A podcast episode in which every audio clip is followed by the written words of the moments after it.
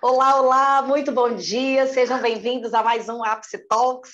Hoje a gente está falando, está tá na semana, né, International Week da XP, e ninguém melhor do que Bernardo Queima, que representa o Actree, Bridgewater, para a gente conversar sobre mercados internacionais, estratégias internacionais na alocação dos seus investimentos.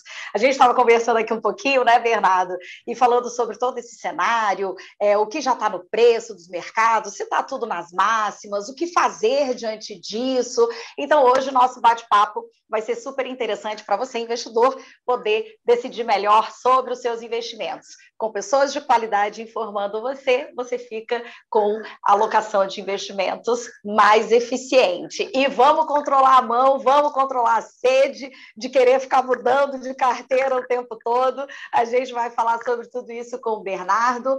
Primeiramente, seja muito bem-vindo, Bernardo, ao nosso Apse Talks, ao nosso bate-papo aqui com os nossos clientes, com os investidores em geral. A gente está ao vivo pelo Instagram e faço o convite de todos vocês entrarem no nosso canal do YouTube, deixa o seu like para que a gente continue desenvolvendo aí bastante conteúdo de qualidade para ajudar o investidor aqui brasileiro. Bernardo, seja muito bem-vindo. Queria que você se apresentasse, falasse um pouquinho de você, quais as instituições, quais as assets que você representa aqui, que a gente estava conversando é, no começo aqui do nosso café, que eu já tomei meu café, já estou todo certinho aqui, né, Bernardo? A gente estava falando. Então, eu queria que você se apresentasse aqui para todo mundo que está assistindo a gente e já entramos no cenário global como que você enxerga esse cenário global, esse cenário macro, né, que a gente estava conversando, os preços já subiram que tinham que subir ou não, quais as perspectivas para 2022. Então, seja muito bem-vindo e eu já passo a bola para você, Bernardo. Helena, muito obrigado pelo convite, a você e toda a Ápice Investimentos. É um prazer estar com vocês aqui nessa manhã.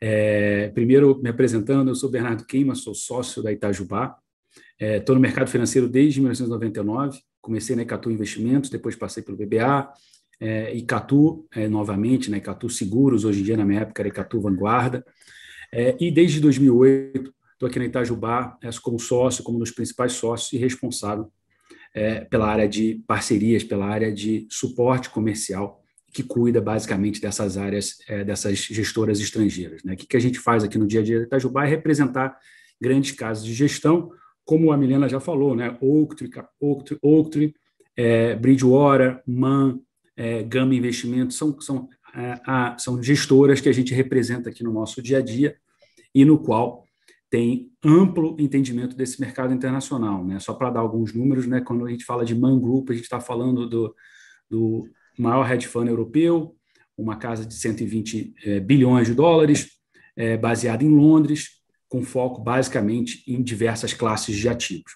Quando a gente fala de Oaktree, estamos falando de uma casa muito focada em crédito, né? O Howard Marks, que é muito conhecido no mercado como um dos, um dos, um dos principais investidores de crédito do mundo, é uma casa de 150 bi, fica baseada em Los Angeles, e o foco principal é a gestão de crédito corporativo, é olhar crédito e ter um olhar diferenciado sobre eles. E por último, a Bridgewater, né? não menos importante, a Bridgewater é para muitos um dos principais hedge funds do mundo, hoje o maior em termos de, de, de AUM, quando a gente fala de ativos sob gestão, são 150 bilhões de dólares também, e ela é muito famosa pela sua visão macro, pela sua capacidade de gerar retornos, independente desses cenários econômicos, um pouco do que a gente vai conversar aqui hoje. Então, é, essa é a nossa, é, nossa carteira, né, nossa, a, os assets que nós representamos, e, novamente, um prazer enorme estar aqui com vocês. E já mudando aqui o, o, o, o foco para o cenário global, né? quando a gente olha para o cenário global de 2000, 2021, é, uma coisa que a gente tem que ter é, é, é, na cabeça foi um pouco do que aconteceu em 2020. Né? Acho que é, é, uma sequência, né? uma, uma continuidade de fatos do que vem acontecendo em 2020. Né? 2020, quer dizer, todos nós aí estamos até hoje sofrendo, né? Estávamos começando aqui antes, né, Milena, a questão do, do, do, vírus, né? O Covid foi um impacto que a gente fala que foi é, é, exógeno, né? foi uma coisa fora do que estava ali dentro da, da, da, da, visão do mercado financeiro, não foi uma crise econômica, né? Foi uma crise de saúde que teve que ser enfrentada fortemente é, pelos principais é, é, é, coordenadores, né? Pelos bancos centrais, pelos respectivos tesouros, para a gente não ter uma crise muito pior. Né? Mas o enfrentamento dela, se você olhar para um ângulo que foi super bem feito, né? Se você pensar é, nos Estados Unidos do ano passado, em alguns momentos da crise a gente teve incremento de renda, o que normalmente a gente esperaria numa crise era perda de renda. Como é que isso, como é que isso foi, foi, foi, foi, como é que conseguiram isso, né? Como é que os bancos centrais e os respectivos tesouros conseguiram isso?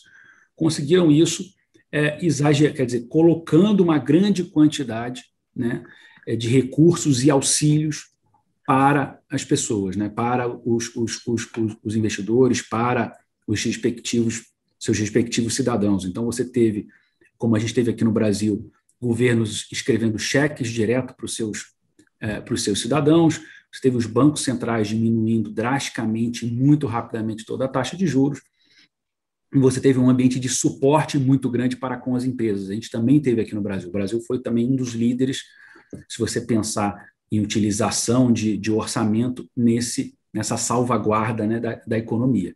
E isso tem implicações e vão ter implicações não somente em 2021, mas também em 2022 e por aí olhando para frente, né? Ah, o que, que a gente vê hoje no cenário, no, cenário, no cenário global? Várias empresas foram suportadas e estão é, vivas através desse suporte. Então, tem sempre uma questão muito que as pessoas sempre preocupam quando tirar esse suporte, o que, vai acontecer com essas empresas? Essa é uma preocupação, a preocupação do crédito, né? porque num ambiente de juros muito baixo, é muito mais fácil você quitar as suas dívidas, fazer o rolamento das suas dívidas, que num ambiente de juros mais alto, e o juros está nos menores níveis. Se você olhar para o americano, quer dizer, antes da subida do início desse ano, era dos, dos menores níveis em quase 200 anos de história. É, então, isso é um, é um lado, do lado do crédito das empresas, né, é, que estão com muito conseguiram pegar muito capital a um preço muito barato, e esse preço barato não deve ficar por muito tempo. E por quê? Né? É, porque é, em alguns países é, a gente já vê essa, essa volta da economia, né? essa volta das pessoas a uma vida relativamente mais normal. Né? A gente vê algumas coisas em alguns lugares do mundo. Né? Eu tenho amigos é, é, vivendo em, em, em, Londres, eles falam: oh, agora começou a abrir, né? as pessoas. Foi o primeiro final de semana, semana, semana passado, foi o primeiro final de semana que as pessoas puderam viajar, mudar de um estado para o outro. Até antes disso estava bloqueado na Inglaterra, você não podia sair do seu estado para um outro estado. É, então, as pessoas estão voltando para sua, as suas normalidades e, obviamente, você tem toda uma euforia com essa reabertura econômica. Né? Tem, tem dados vêm surpreendendo, é, vem surpreendendo no quesito da, de aquecimento dessa volta. Né? As pessoas, eu imagino, é, eu, eu fico fazendo o exercício aqui, que é sempre um exercício muito difícil, como é que eu vou me comportar quando falarem para você, ó, oh, pode ir para a rua, que teoricamente você está muito mais seguro, já tomou a vacina. Né? Acho que não sei, vocês me lembram se você já fez esse exercício, mas eu fico pensando numa listinha muito grande de coisas que eu gostaria de fazer. Eu acho que várias pessoas no mundo estão pensando isso, né? Quase a listinha de coisas que vocês gostariam de fazer. Verdade. E, e isso, é, dentro dessa crise que a gente teve durante muito longo, várias cadeias de produção foram, foram, foram danificadas. É, a gente vê aqui no Brasil né? Um exemplo nosso aqui no Brasil é de você ver que ah, ah, falta chip, falta isso, falta aquilo outro, começa a faltar algumas coisas, e aí quando você começa a faltar algumas coisas, vem aí o que o mercado tem, tem ficado bastante preocupado, foi uma coisa que movimentou bastante o mercado no mês passado, é a inflação. Né? Então, se você pensa na inflação, a inflação é isso, quer dizer, o empresário vira e fala, olha, está faltando aqui, se eu subir o preço, eu, as pessoas vão comprar de qualquer forma. Então, eu tenho aqui a capacidade, né, além do meu fornecedor estar tá me vendendo mais caro, o consumidor também está tá, tá disposto a pagar mais por isso. Então, a inflação é uma coisa que há, há um bom tempo, se você olhar 10 anos para trás, há um bom tempo ela vinha distante, não aqui no nosso, no nosso caso no Brasil, mas nos, principalmente nos países desenvolvidos, ela vinha distante é, é, desse, é, ela não tinha ali, não estava nem no retrovisor das pessoas, as pessoas não tinham ali a inflação muito é, no, seu, no, seu, no seu retrovisor. E aí, a, o, o, que acontece é que muitos portfólios, né, é, uma imensa maioria dos portfólios, não estão preparados para esse ambiente de inflação. Né? É, é, as pessoas não estavam muito com esse ambiente de inflação no preço. Acho que a retomada já estava muito no preço. Se você olha o preço dos ativos, principalmente os ativos é, é mais líquidos, você via que os preços é, eu, a gente teve uma conversa, né, a gente teve um, um, memo do Howard Marks, que é o gestor da Oaktree no início desse ano, ele falando de 2020, ele falou, olha, muito interessante, assim, a gente já vê é, preços de finais de ciclo de recuperação e a gente está no começo de um ciclo de, de, de, recuperação. Onde é que esse preço pode ir mais? As pessoas não sabem, mas já está, não está num preço que você fala, olha, eu vou ter aí um caminho longo ainda de retomada de preço. O mercado já antecipou muito essa reabertura e não tinha é, antecipado a questão da inflação, apesar que muita gente já falava de, olha, preocupação com inflação, eu vejo o Bridgewater falando de preocupação de, de inflação já há bastante tempo. Há bastante tempo, né, A gente vem falando sobre isso. Há bastante tempo eles vêm falando sobre essa preocupação de inflação, dado tudo que foi feito no ano passado. A algum momento essa inflação vai bater na porta. Então, é, pensando com a ótica do investidor, né, qual é, a, qual é a, a, a grande questão hoje em dia? A gente está navegando né, num ambiente que muito pouco se navegou no passado. Né? Muito pouco se navegou no passado, porque é, nunca teve uma coordenação tão grande, uma injeção de capital tão grande. Está falando de números de injeção de capital de pós-guerra, né, da Grande Guerra, Segunda Guerra Mundial. Então, tem, tem injeções de capital para a economia ter suportado esse choque de Covid. Mais uma questão das pessoas estarem dentro de casa e essas cadeias de produção não estarem é, organizadas, porque lembrem disso, antes da gente entrar nessa crise toda, nosso foco principal era trade war, né?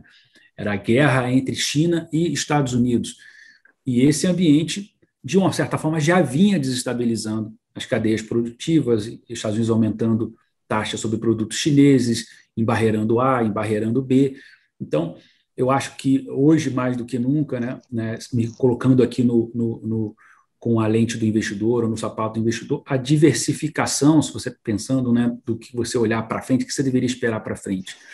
Eu acho que tem é, possíveis é, é, retomadas aí é, e, e, possíveis cenários. É né? muito difícil, né, se você pensar hoje, você cravar um cenário, né, que a gente fala, você qual o cenário mais provável?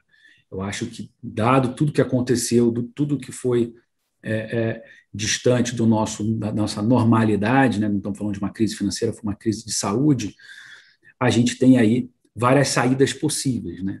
A saída possível, um, é, é, os, é, os, bancos centrais serem capazes de domar essa, essa inflação, é um pouco do que o mercado está esperando, que essa inflação seja um repique e que ela volte para a normalidade.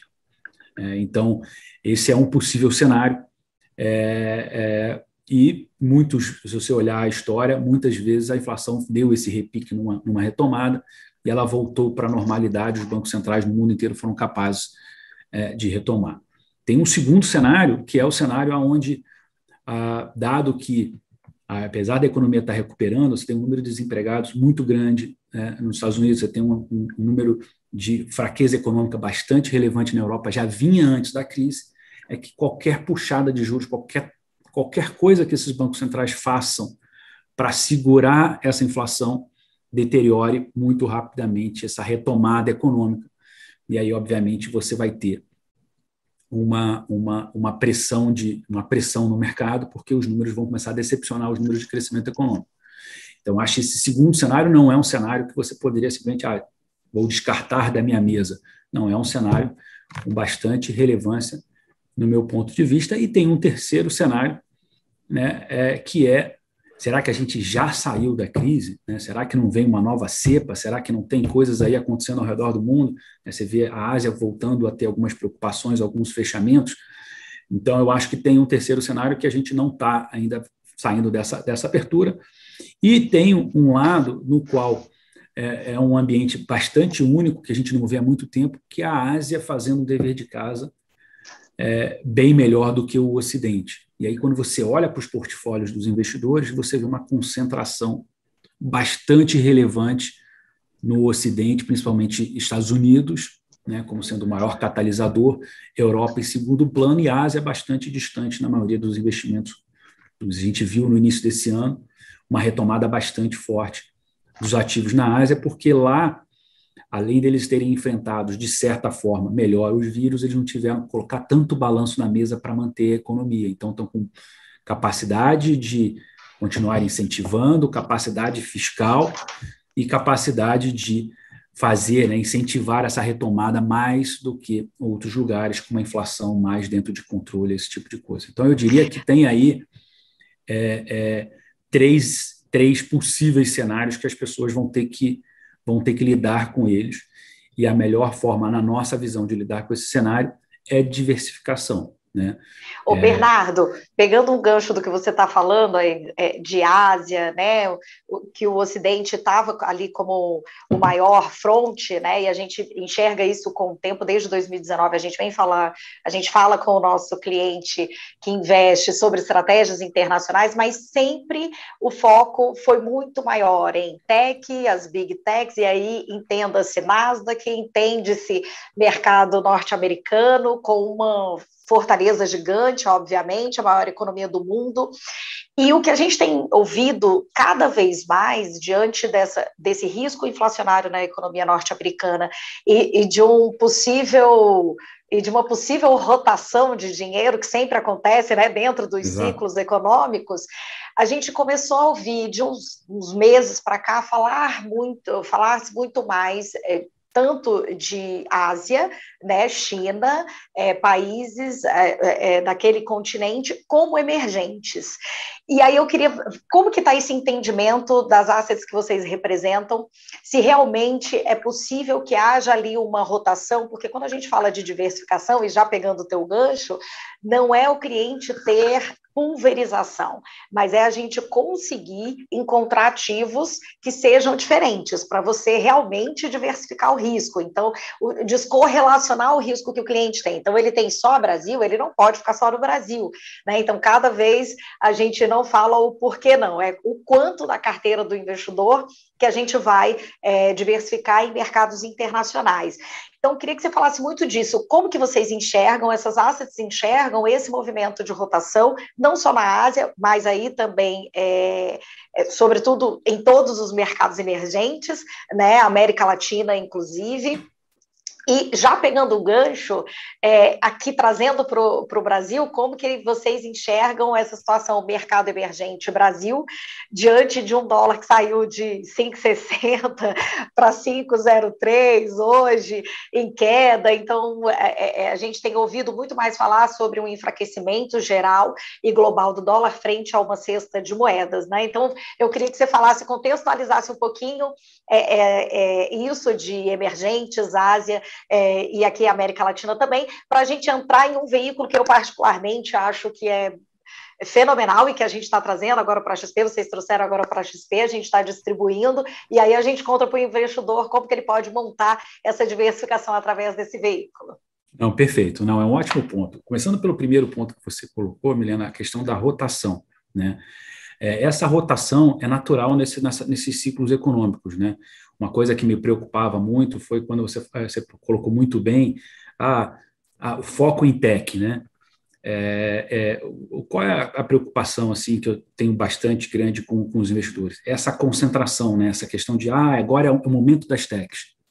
Né? E a gente está vendo é, toda a reversão que elas estão fazendo. Por que, que as, techs se, as techs se apropriaram muito desse ambiente que a gente está tá vivendo, esse ambiente no qual a gente está conversando aqui agora, né? que é que é esse mundo online.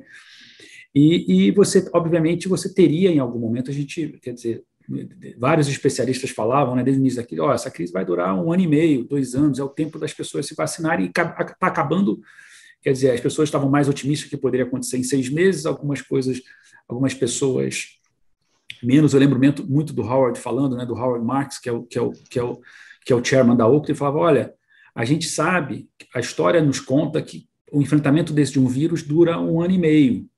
E, e, por incrível que pareça, está parecendo que esse um ano e meio vai ser realizado. Pode ser um pouco menos, pode ser um pouco mais, mas no cenário base a gente deveria ter esse um ano e meio na cabeça. Acabou que esse cenário base está se confirmando. O que, que, acontece com isso? Né? O que, que acontece com esse negócio da inflação? Acontece um, uma rotação natural, né? o mercado passa, o mercado ele anda sempre em ciclo, as pessoas superestimam, como superestimaram as techs, como vão superestimar outras coisas, podem até superestimar a própria inflação. E o que acontece é que esses ciclos eles favorecem mercados e outros. Vamos pegar o exemplo da outra, você falou dessa rotação de carteira. eles tinham ali uma, uma, uma, uma, posicionamento maior, né? Qual, qual, é o dia a dia do gestor? Exatamente tentar antecipar esses movimentos, né? no dia a dia maior, eles estavam olhando mais para a questão técnica, para os setores, mas eles falavam: olha, o mercado está olhando para os outros setores como se não voltasse, como se não tivéssemos a possibilidade de ter uma reabertura. Então, os outros preços estavam muito massacrados. E aí, é, quando o mercado volta, né, obviamente, esses preços voltam com muita rapidez. E uma coisa que as empresas de growth, que os investidores têm que ter na cabeça, é que as empresas de growth, pelo próprio nome, né, crescimento, coloca-se muita coisa no futuro. E esse futuro, o que, que o mercado faz? Para descontar esse qual é o valor de hoje desse futuro, ele usa uma taxa de juros. Quando a taxa de juros é baixa, esse preço lá no futuro ele vem com muita potência para o presente. Quando os juros aumenta, ele vem com menos potência ainda. Então, só o aumento, a perspectiva de aumento de futuro tem muito impacto nas empresas de growth. Então, esse é um ponto é, da, seu, da sua colocação. Olhando para emergentes e para a Ásia, a Ásia tem uma grande questão que não é, é, é, é de se colocar ao lado, que é realmente eles estão numa posição muito melhor do que o mundo ocidental. Né? Enfrentaram melhor o, o, o, vírus, estão com uma balança, uma parte fiscal muito melhor que a, que a nossa, se pegar o caso do Brasil, mas também muito melhor do que a dos países desenvolvidos, principalmente Europa e Estados Unidos. Perfeito, eles estão nessa posição, é, é, é saíram da crise mais frescos ou mais. Eles não correram, a gente correu muito mais do que eles, é como se a gente tivesse corrido uma maratona e eles correram uma, uma meia maratona. Então, eles estão muito mais, é, com muito mais fôlego para isso. Mas tem um outro ponto também, que é uma, que é uma, que é uma preocupação, né, que a Bridgewater vem olhando isso com muito carinho, com muita atenção, que é você está exatamente num ambiente no qual você tem ali a China, né, é, de certa forma, a gente viu isso também através do vírus, e já víamos acontecendo mais, a questão do trade war. Né? Como é que os Estados Unidos vai aceitar essa, essa emergência da China? Hoje, para vocês terem uma, uma, uma ideia de dados, em termos de contribuição de PIB global, a China hoje contribui mais do que os Estados Unidos, quase na mesma proporção. Então, a China é um player muito importante quando você olha para PIB global. E cada vez está se tornando mais importante, a gente viu é, nessa crise mais do que nunca. Então, como é que como é que a, a, os Estados Unidos vai lidar com isso? Né? A gente viu o Trump lidando de um jeito, como é que o Biden vai lidar? Então, essa é uma questão importante, porque, é, obviamente, essa, esse trade war pode gerar diversos fatores, externalidades de, de, de, de, de danos ou não para, para a Ásia. É, e aí, quer dizer, voltando para a construção de, de portfólio, eu entendo que a diversificação hoje é mais importante do que nunca. Né? Por que, que é mais importante do que nunca? Né? É, isso não estou falando eu, Bernardo, eu escutei, da, do, depois a gente vai falar de Ray Dalio, Bridgewater, mas escutei do, da Bridgewater falando, olha, a gente olhando a história, né, a gente está num ambiente muito único, que é esse desafio de uma potência econômica emergindo. Né? Se a gente olhar os dados hoje, daqui a 15, 20 anos, a China vai ser maior economicamente do que os Estados Unidos. Como é que os Estados Unidos vai receber isso? Vai receber isso de uma. Vai ser passivo ou vai ser ativo nessa discussão? Né? E a gente tem visto que ele foi muito ativo com Trump, tem chance de ser um pouco mais coordenado e mais negociado com Biden. Não sabemos, vamos ver agora. Né? Acho que o Biden vai começar a prestar atenção nisso assim que a gente superar esse ambiente de Covid. Então, essa diversificação de portfólio, eu acho que é muito importante. Né? Se você olha os portfólios hoje, a imensa maioria, tirando o portfólio, o portfólio dos brasileiros tem uma concentração bastante grande em Brasil, né? mais do que um americano. Você pensa que um americano está na maior economia do mundo, os americanos, na média, investem 30% fora dos Estados Unidos. Se você olha para um brasileiro, né, se você olha para o mercado do Brasil como um todo, os brasileiros investem 1% fora do Brasil. Então, é uma distorção. Né? Quando você olha para outros países emergentes, a gente tem operações aqui no Chile, Peru, Colômbia e México, eles investem na casa de metade, porque como são países emergentes, têm menos possibilidade, não é um mercado americano que é gigante, esses países investem quase metade fora, fora. É, das suas divisas. Então, o que eu acho que tenho aí, pensando no portfólio dos brasileiros, é como é que eu construo um portfólio melhor? E matematicamente, isso valeu um prêmio Nobel, né, que é o, o famoso almoço grátis de finanças, né, que valeu um prêmio Nobel ao Markowitz, né, que montou aquela teoria de construção de portfólio é a diversificação. Esse é o almoço grátis, né? Porque se você pensar para frente, você consegue construir portfólios mais robustos se você tiver, né? É, a Bridgewater falou, se você não tem opinião hoje em dia, né? O Ray Dalio falou isso recentemente. Se você não tem opinião hoje em dia se a China vai sair na frente, os Estados Unidos vai se recuperar, se a Europa não ficou muito para trás. Tem muita gente falando, a Europa ficou muito para trás, né? Em termos de preços. Pode ser de... que Pode, Pode ser, ser que... que... deu uma alavancada, e aí, é. se a gente falar de ESG, é, é, é o continente que tem todo, tem, todo... tem tudo para subir, né? O mundo está cada vez falando mais disso, então tem, tem, tem preço aí que eu acho que um bom gestor vai saber aproveitar, né, verdade? Ex exatamente isso, assim, é, você teria que partir de um pressuposto de ter um terço, um terço, um terço, pelo menos nesses grandes blocos econômicos, mas Aí acho que um bom gestor vai saber qual o melhor momento de cada um.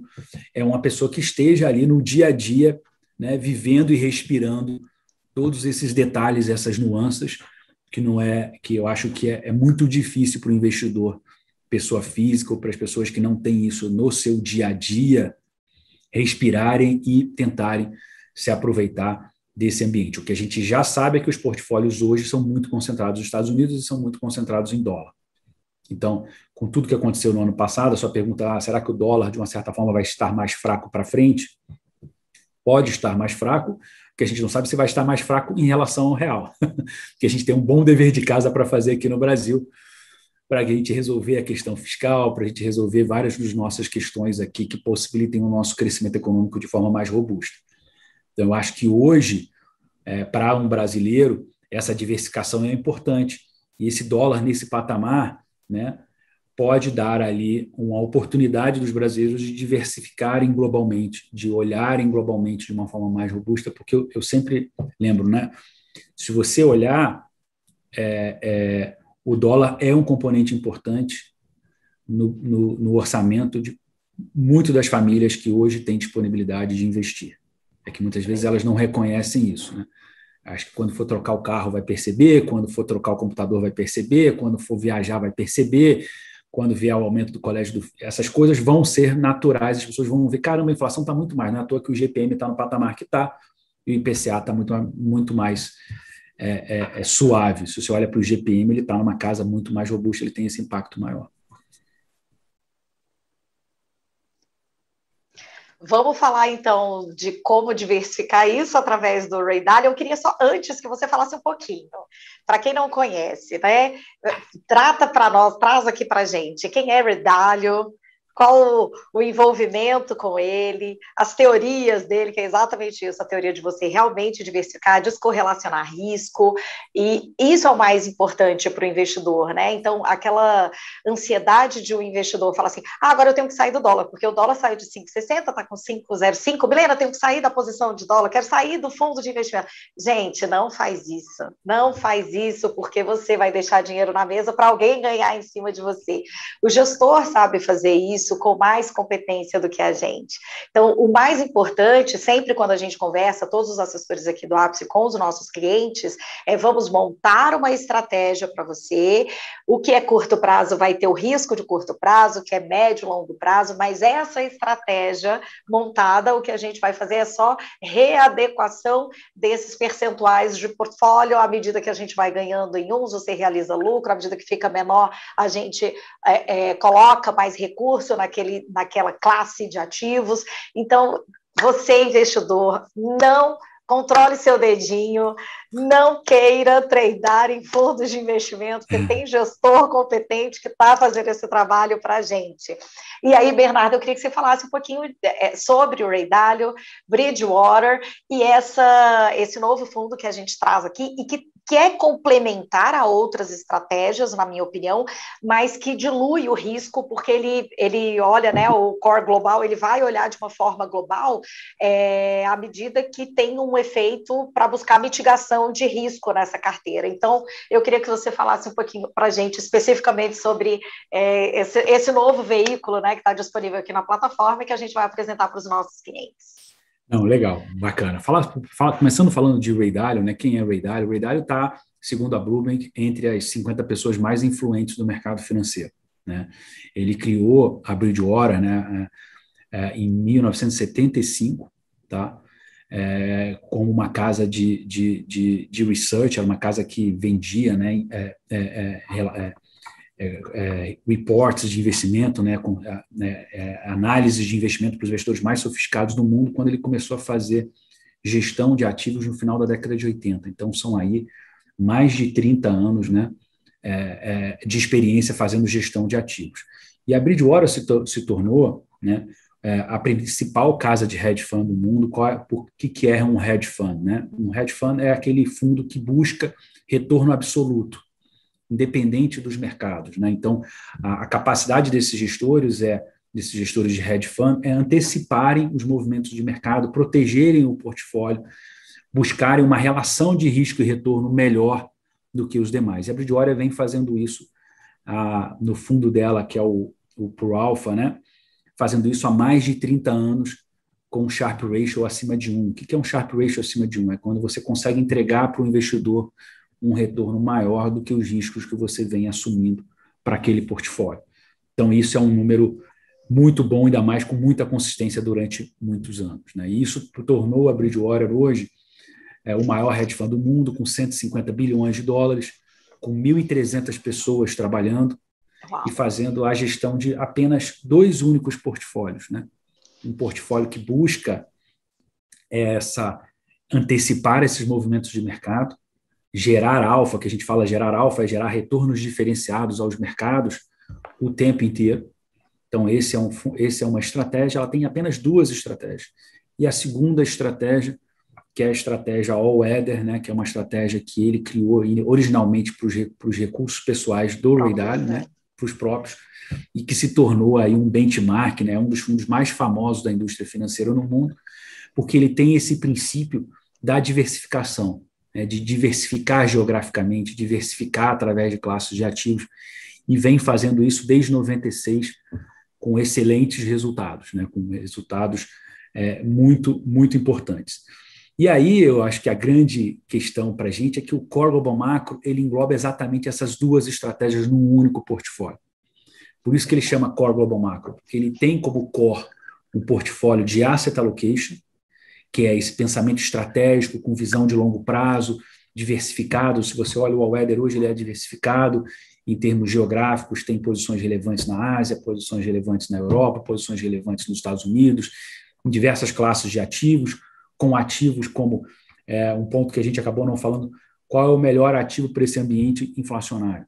Commodities, né? a gente está vendo aí, estamos falando de super ciclo de commodities, é porque um ambiente onde você tem surpresas positivas de crescimento econômico, como a gente está vendo com a reabertura, e inflação, eles suportam muito commodities, porque commodities vai precisar para os dois lados. Né? A inflação torna a commodities automaticamente mais cara e a demanda por ela ainda é, é continua é, alta. Continua, ela é, é, é, um adicional, né? É como se você tivesse elevando, né? É, elevando a segunda potência a demanda por commodities. Então, o, o All-Weather ele busca exatamente estar bem balanceado em todos esses pontos, tendo defesas da ordem de ter uma posição relevante em ouro, que é uma, essa, essa preocupação que você te colocou, né, Milena, de um dólar mais fraco, é uma preocupação super importante nesse pensamento estratégico da Bridgewater. Então, o ouro é uma reserva de valor super importante. A gente viu os retornos do ouro no ano passado. Então, essa é a ideia do All-Weather.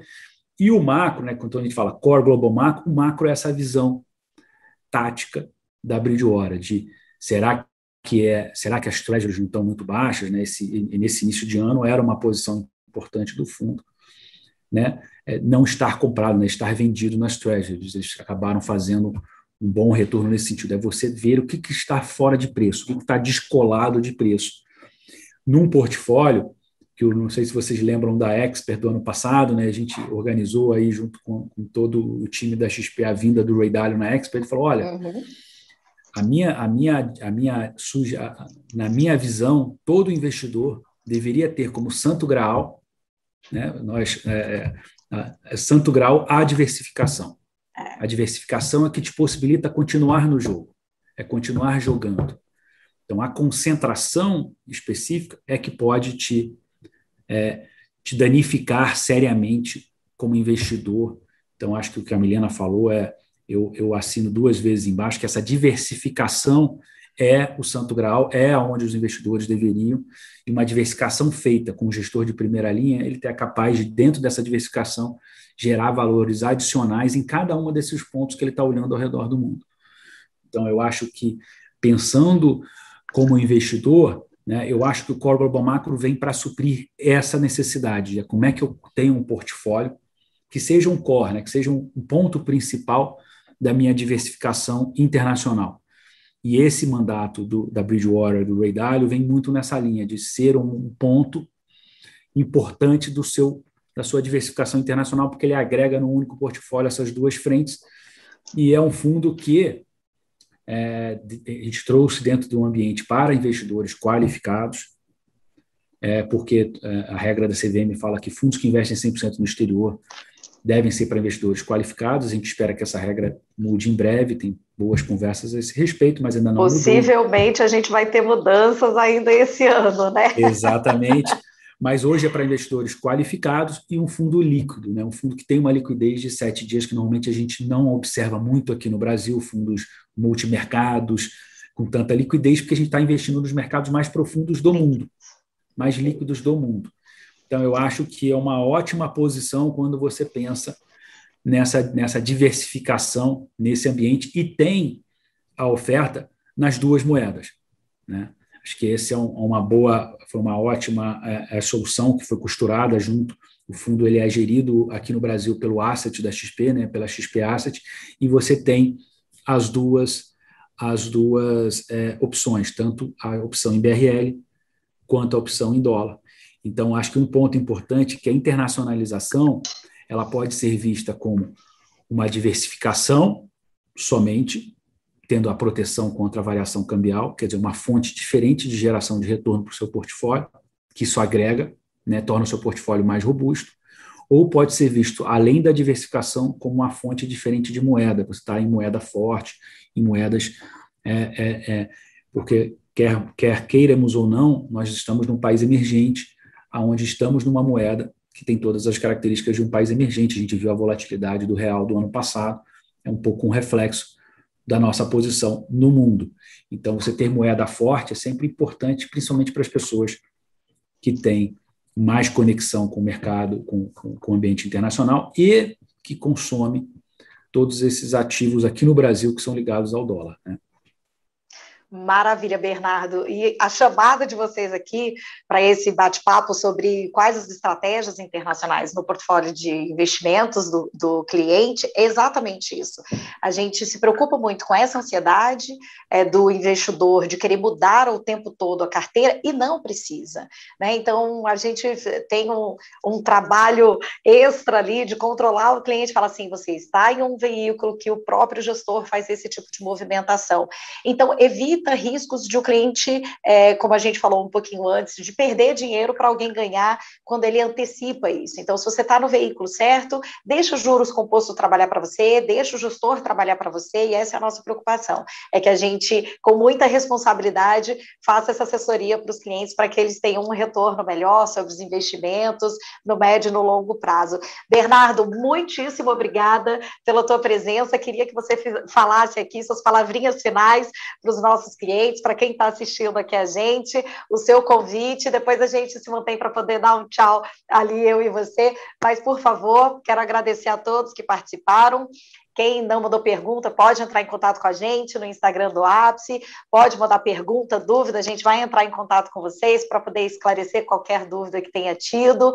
Muito obrigada a todos vocês que ficaram conosco. Bernardo, muito obrigada por você ter ficado conosco aqui esse café da manhã com a gente e suas palavrinhas finais aqui para todo mundo que está assistindo. Olha, muito obrigado pela, pela presença nessa manhã, obrigado a vocês que estiveram conectados conosco, foi um enorme prazer, Milena e todo o time da Ápice, muito obrigado pelo convite, foi um ótimo ótimo a, a conversa. Espero que tenham gostado. Quaisquer dúvidas, entre em contato com a Milena, com todo o time da APS. A gente aqui na Itajubá vai estar sempre à disposição para falar sobre qualquer um desses nossos mandatos, para poder suportar o time da Milena e todo o time da APS para é, é, explicar para vocês e ter para vocês as informações mais precisas e mais atuais sobre cada um desses mandatos que a gente tem aqui na, na Itajubá. Muito obrigado aí por estarem conosco nessa manhã aí, porque aqui em São Paulo está um frio danado, então está uma manhã bastante fria. Está igual Fortaleza, aqui começa o dia com 28 graus, gente, às seis da manhã. Que bom, gente. Muito obrigada pela participação. A gente encerra o nosso ao vivo por aqui no Instagram. Bernardo, eu continuo com você. Muito obrigada. Até o próximo Ápice Talks.